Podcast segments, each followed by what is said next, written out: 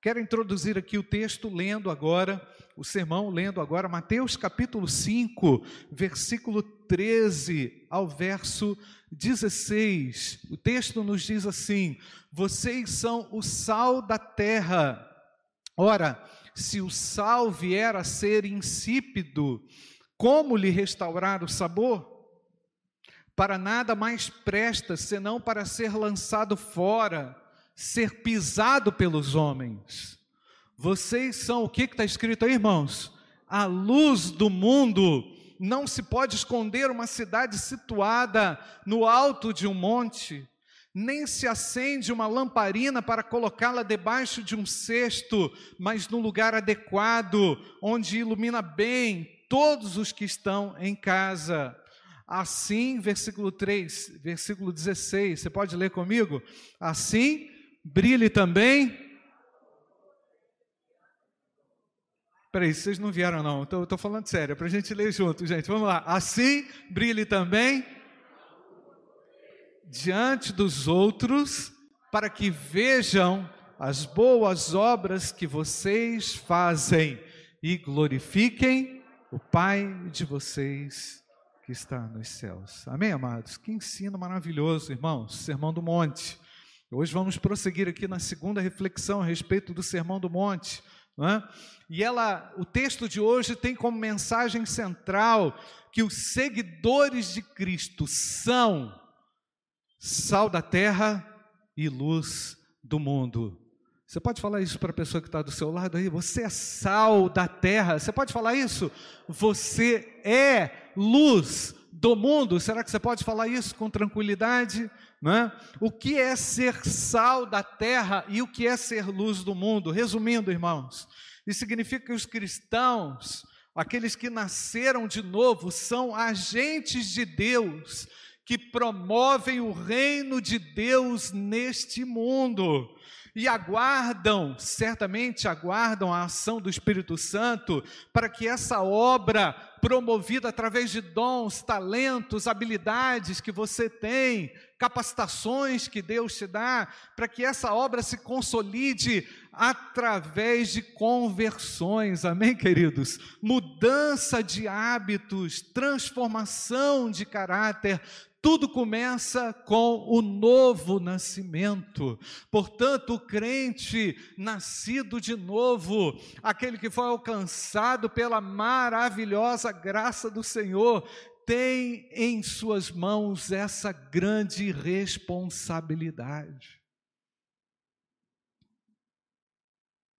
E por vezes, amados, nós não nos sentimos tão aptos para isso.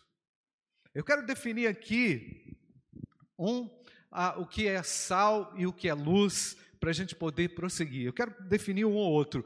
É, Jesus não nos deu a preferência de sermos ou sal ou luz. Ele diz que nós somos sal da terra e luz do mundo. Precisamos entender isso com profundidade. O que, que é ser sal da terra? Como é o sal? O sal, o sal tem características próprias, nós já sabemos disso, né, irmãos? Ah, mas certamente ao dizer vós sois o sal da terra, Jesus quis explorar certamente algumas características. Uma característica do sal é promover sabor, sabemos disso, e outra característica é uma ação antisséptica, não é? É, uma dessas funções, uma das funções mais importantes do sal no tempo de Jesus era justamente esse, o poder de conservação, de preservação dos alimentos. O sal era a melhor solução para impedir a deteriorização dos alimentos. É? Então, além disso, ele servia também como um tempero, assim como um sal que produz tempero tem essa função de preservação. Os cristãos que nasceram de novo devem estar constantemente combatendo a corrupção moral, a mentira, a maldade, a iniquidade que quer por vezes governar. Meus amados, nós não nos contentamos com a maldade desse mundo. Nós não nos sentimos bem ao vermos as pessoas serem deterioradas. Nós não temos o mínimo, a mínima alegria ao perceber o estado das coisas. A influência má sobre o mundo, a perversão, a amplidão da imoralidade, não é? Então, meus amados, parece que é essa, ao mesmo tempo, essa ação de tempero é, é como uma ação secreta. Secretamente, o sal está é, é, promovendo mudança. Eu acredito que através da sua oração, da sua ação como nascido de novo, Deus age de forma silenciosa.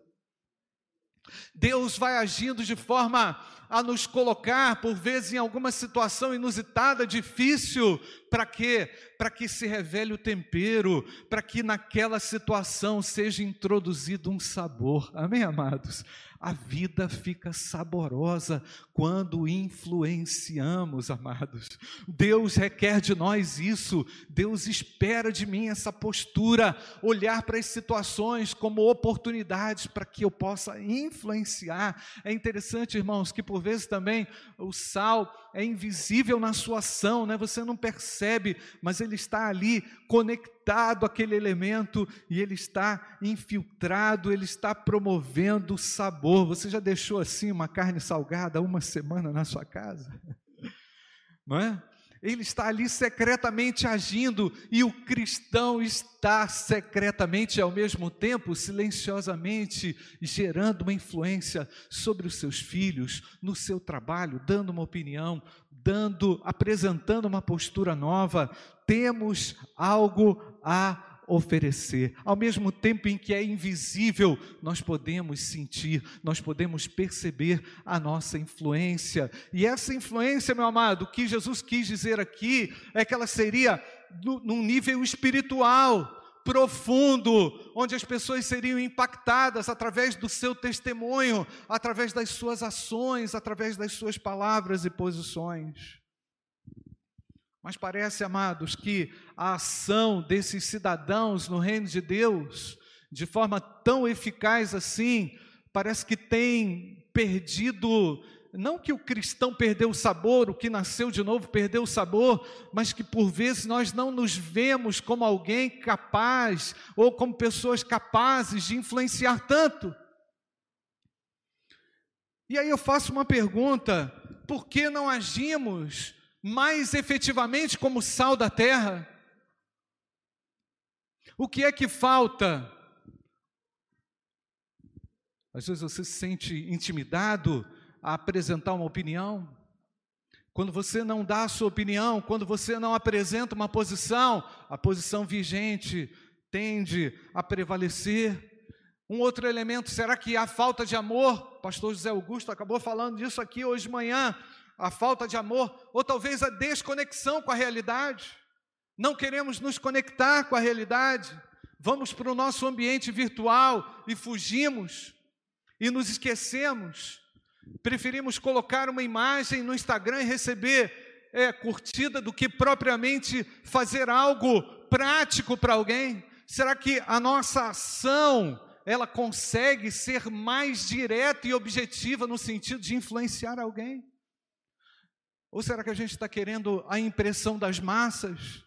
Será que nós estamos querendo a boa posição daquelas pessoas que nos seguem, onde elas seguem, não é? Será que nós também, é uma outra pergunta, e talvez essa seja um pouco provocativa, será que nós desconhecemos os nossos dons? Pastor José hoje falou das oportunidades, como o Senhor nos dá a oportunidade, Deus dá oportunidade a você ou não, meu amado? Será que nós sabemos aproveitá-las? Como nós nos relacionamos com essas nuances no dia a dia, com essas situações no dia a dia?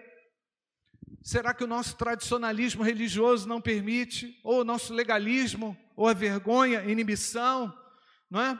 Talvez essas perguntas possam nos alcançar aqui no sentido de nos mover, amados, pois o Espírito Santo quer nos mover na direção de sermos o que o Senhor definir o que somos. Nós precisamos entender que essa é a nossa natureza, não é? E aí fica uma outra pergunta: quem irá assumir a responsabilidade numa cultura deteriorada que desacredita? Meus irmãos, há, uma há um pessimismo tremendo na nossa sociedade. Eu creio que aí é o momento que a igreja precisa se posicionar. É o momento em que nós, como cristãos individuais, temos a chance de temperar, onde tudo está sem gosto, o cristão apresenta uma palavra de vida, amém ou não, irmãos? Ele tem essa palavra, ele já é portador dessa palavra, ela não está mais distante do nosso coração, ela está no nosso coração. Mas alguns, amados, foram pegos por uma revolta, por uma rebelião, por um descrédito também, não é? Sabemos que o mundo não valoriza essas palavras que, que modificam, mas o Senhor me disse que eu sou sal da terra. E enquanto a palavra dele prevalecer, eu posso crer nela, amém, amados? Eu posso acreditar, eu posso empreender, eu posso me empenhar nela. Todos que nascemos de novo como nós, lá dentro, nós sentimos a dor do mundo, não é, irmãos? Nós sentimos a dor, a agrura que o mundo vive. Eu tenho esperança, você tem esperança, sim ou não, amado? Você renova a sua esperança no seu Senhor, amém ou não, querido? E agora o Senhor nos chama à responsabilidade. Era mais ou menos isso que Jesus quis mostrar àquelas multidões que o ouviam no Sermão da Montanha. Tudo estava muito incerto naquele período, tudo era muito incerto na Galileia. A Galileia, a qual o Senhor ali anunciou essa mensagem, era um território complicado, irmãos, difícil. É, nós já falamos a respeito dessa natureza política, social, um pouquinho aqui semana passada, mas eu quero fazer um destaque Aquela, aquela região era conhecida também por alguns movimentos revolucionários contra Roma, defendendo o nacionalismo judaico, defendendo as tradições judaicas. Eles queriam que realmente um Messias chegasse para dizer como as coisas deveriam funcionar. E glórias a Deus, o Messias chegou. Ele chegou anunciando vida, ele chegou anunciando paz, anunciando restauração, salvação, cura. O Messias chegou, amados.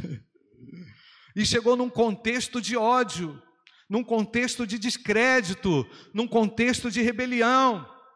Vemos isso claramente ali em Atos capítulo 5, versículo 34. Tem esse texto aí, Ana Laura? Atos capítulo 5, versículo 34 até o 42.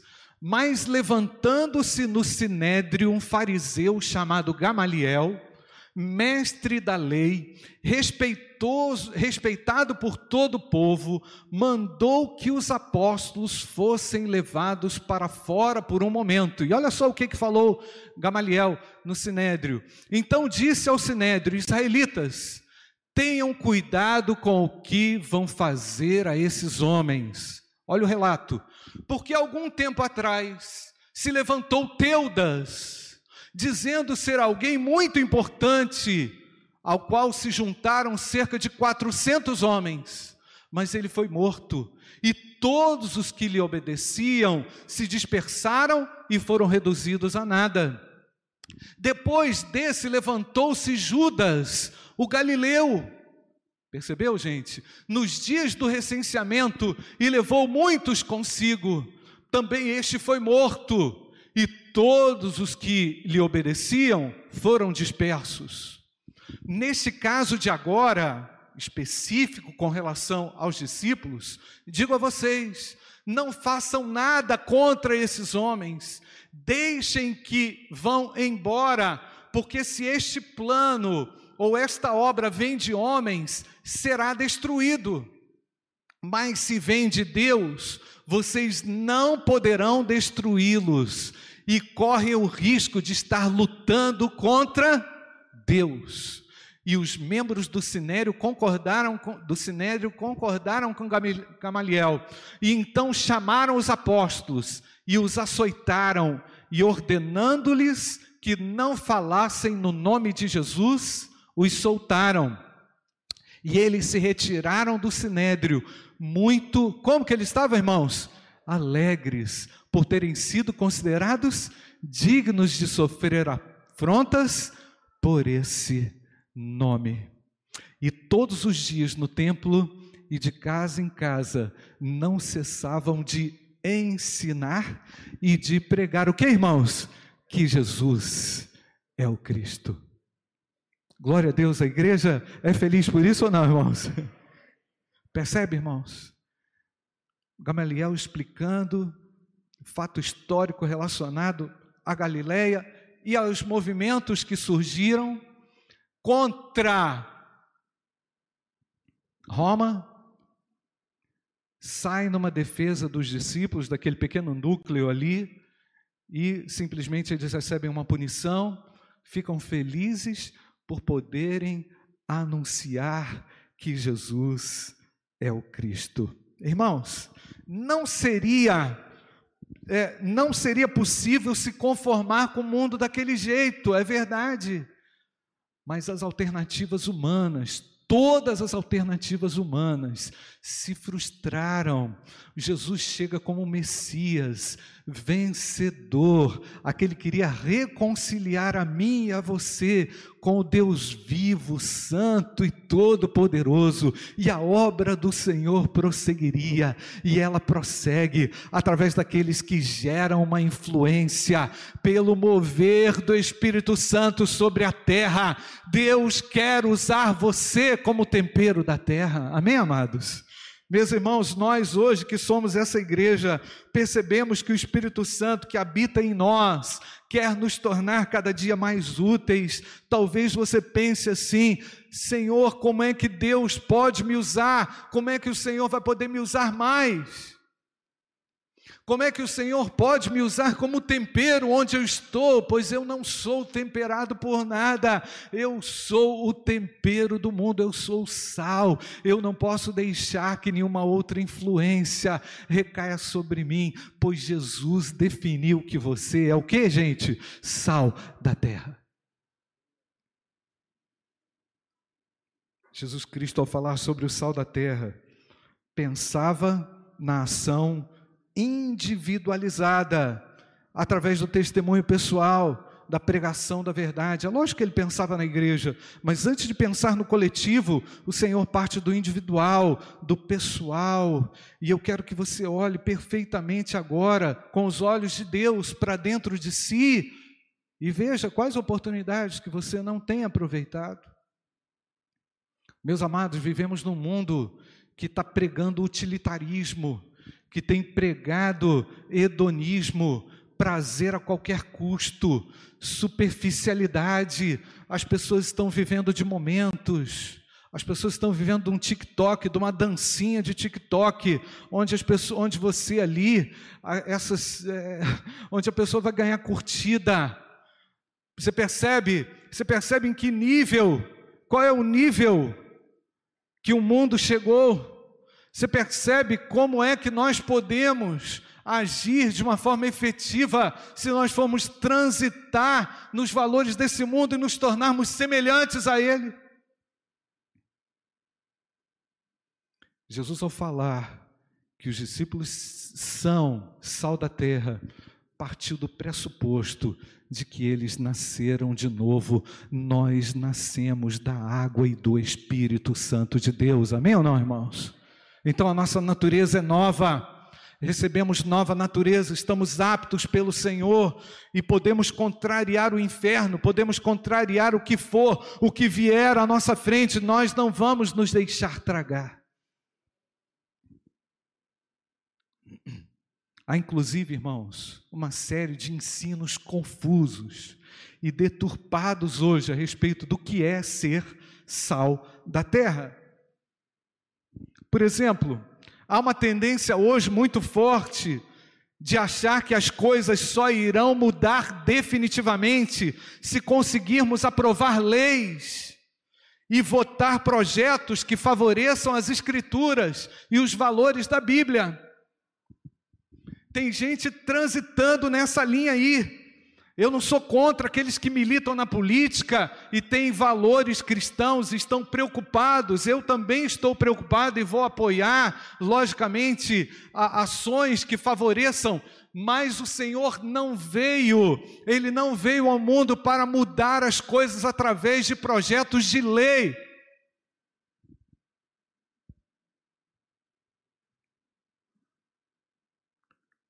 A proposta de Jesus no Sermão do Monte não foi essa. A proposta do Sermão do Monte era que pessoas individualmente seriam úteis e a igreja iria se unir com o propósito de anunciar a verdade, amém, queridos? De viver a verdade de Deus. Os discípulos continuaram ensinando e pregando a palavra de Deus, pois foram reconhecidos como tais, como homens que seriam dignos de fazer isso. Deus nos dá as habilidades e a instrumentalidade para sermos sal da terra. Então, meu amado, se for pela via do Estado, a proposta de mudança seria o estabelecimento do reino de Deus de uma forma legal. Então, tinha que se passar pelo executivo, pelo legislativo e pelo judiciário. Nesse caso, seriam mudanças institucionais de governo que favoreceriam o reino de Deus. É isso que Jesus veio fazer. É isso que Jesus veio fazer? Uma outra tendência, há aqueles que defendem uma espécie de retorno ao mundo político estabelecido por Deus no Antigo Testamento, através do seu povo, onde alguém ungido seria o líder. E esse ungido, que seria o líder, ou profeta, ou representante de Deus na terra, a nível de governo civil, estabeleceria o reino de Deus. Israel teve a sua chance, falhou. Israel falhou no seu projeto de fazer o nome de Deus conhecido e de conquistar a própria terra, se infiltrou com os deuses, deixou que os valores do mundo entrassem no coração do povo, na prática de vida do povo. Então, se você tem uma vocação política, Deus use você como um bom cristão na política Mas nós não vamos acreditar que a mudança virá de cima para baixo, a mudança virá no movimento silencioso da igreja de Deus espalhada pela terra. Amém ou não, queridos? Se você tem uma vocação política, seja um bem-aventurado conforme o ensino das Escrituras traz, conforme o sermão do monte ensina, Deus vai usar você. Existem bons políticos sendo usados por Deus, mas a alternativa do reino de Deus é uma alternativa que vai alcançar corações, amém, amados? Que vai conquistar corações. O reino de Deus chegou e ele veio habitar em mim, glória a Deus. O povo está confuso. Uma outra coisa, irmãos, importante falar aqui com relação ao sal. O sal está ligado à pureza. Se o crente vai ser o sal da terra, ele tem que ser um exemplo de pureza, de santidade, na forma como conversa, naquilo que ele faz em secreto, no seu quarto, na, naquilo que ele faz visivelmente, mas principalmente, irmãos, lá naquilo que ele deixa transitar no seu coração. Jesus vai começar a apertar um pouco mais a respeito do Sermão do Monte, daqui para frente.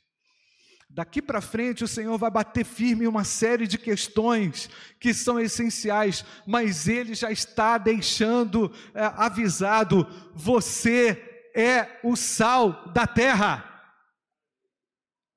Você pode falar isso para a pessoa que está do seu lado, irmãos? Você é o sal da terra.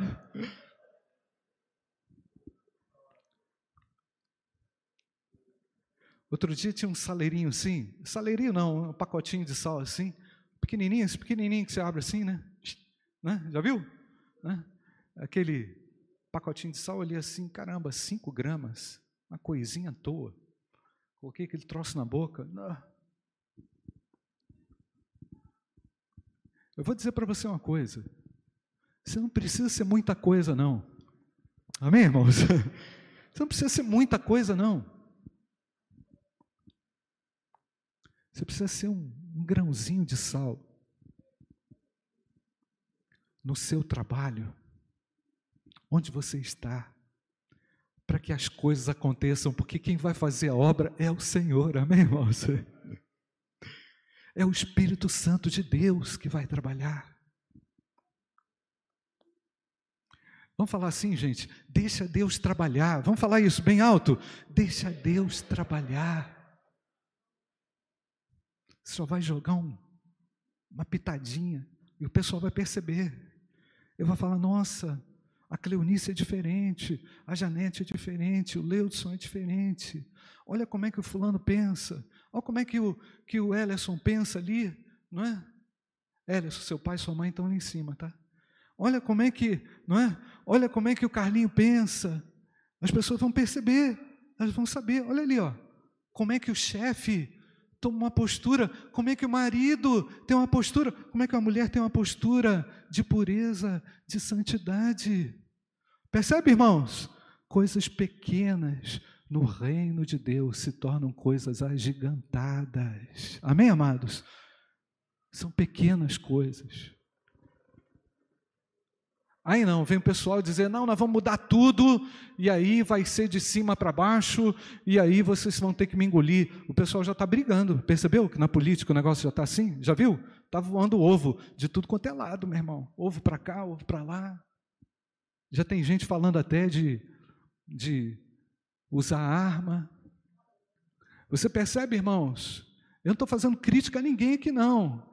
Eu estou só apresentando uma realidade, uma tendência muito grande, e tem muita igreja surfando nessa onda. O meu dever aqui é dizer que nós podemos gerar, através da substância que Deus colocou em nós, algo grandioso, porque o nosso Deus é grande.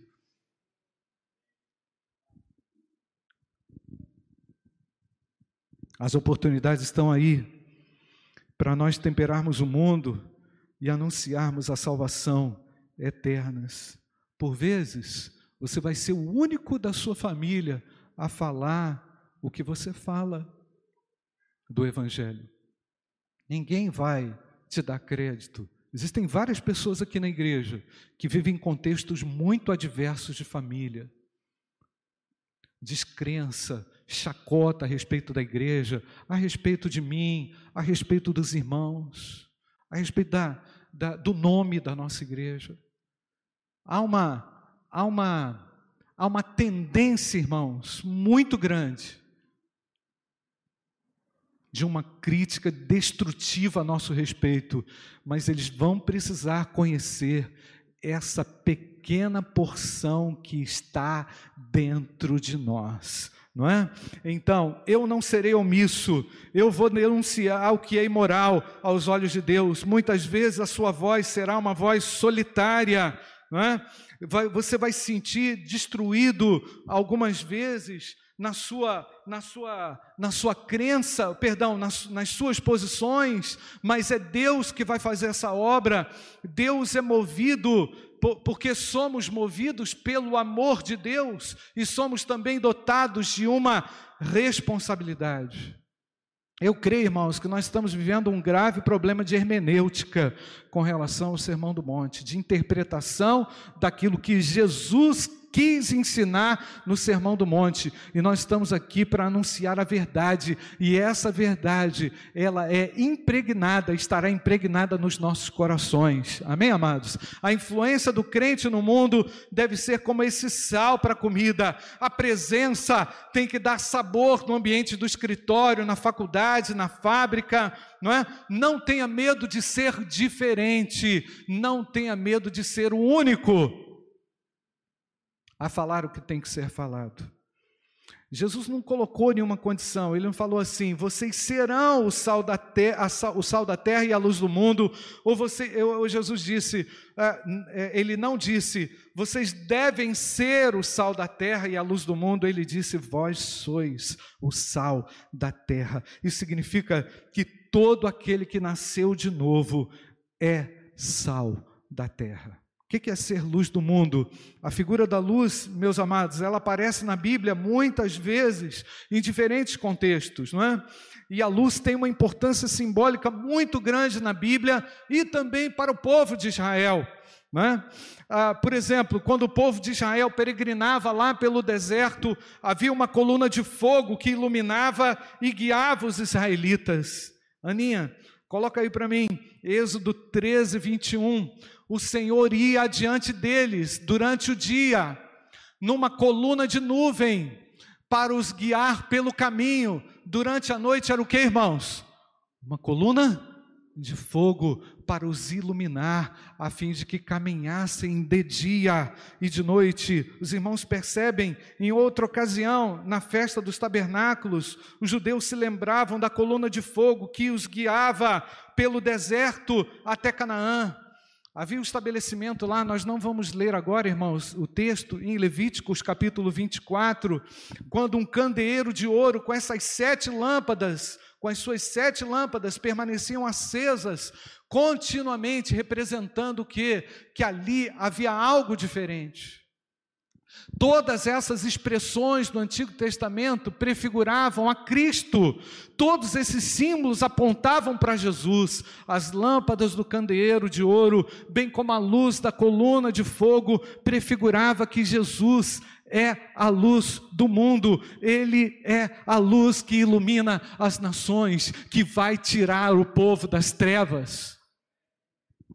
Nos diz o texto de Lucas capítulo 2, nós vamos ler agora versos 27 até o verso 33.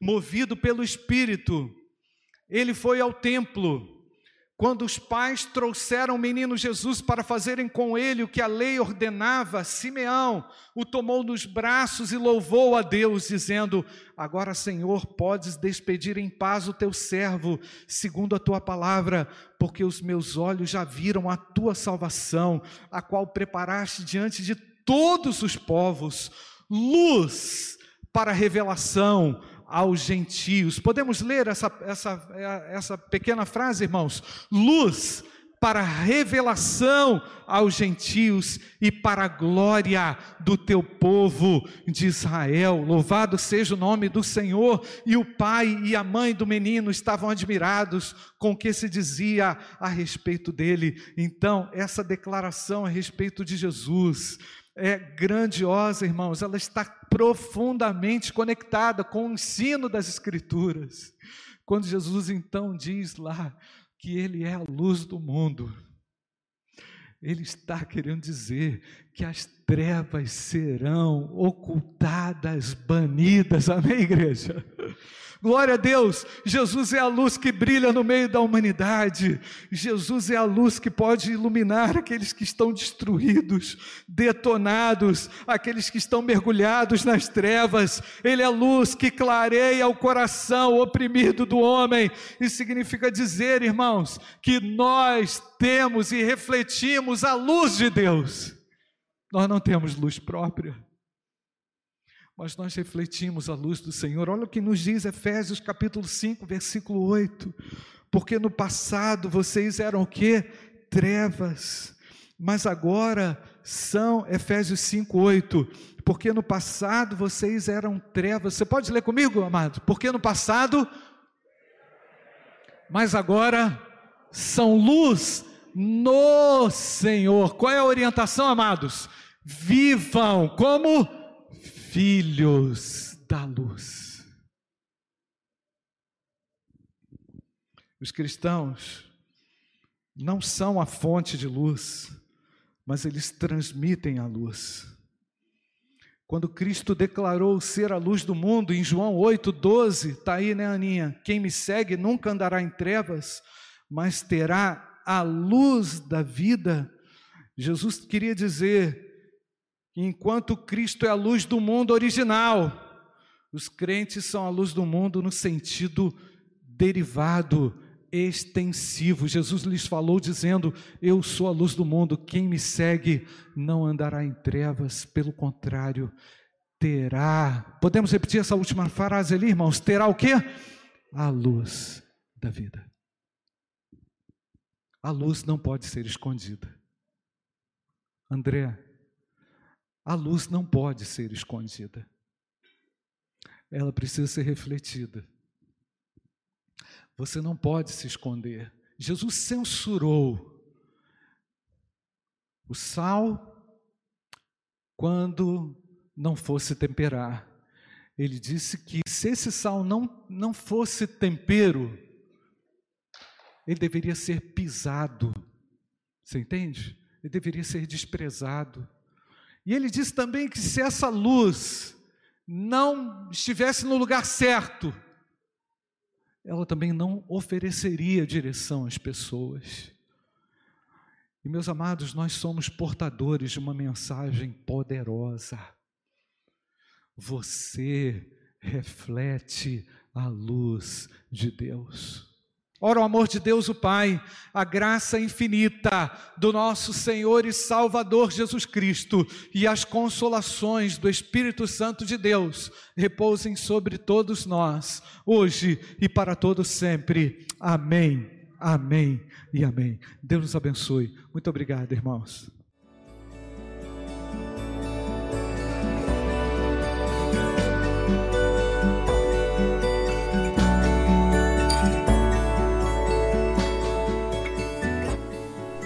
A Igreja Batista do Bom Retiro tem plena convicção de que a palavra de Deus é poder para salvar e transformar vidas. Nosso desejo é que essa mensagem tenha alcançado seu coração. Para saber mais sobre quem somos e em quem acreditamos, acesse ibbrpatinga.com.br.